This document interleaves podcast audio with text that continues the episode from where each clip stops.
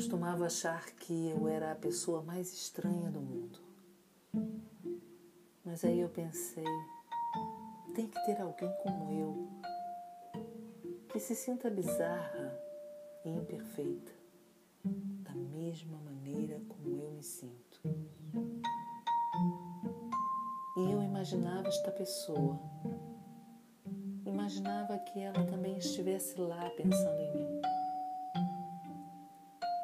Bom, espero que se você for essa pessoa e estiver lendo isto, saiba que sim, é verdade, estou aqui. Sou estranha como você.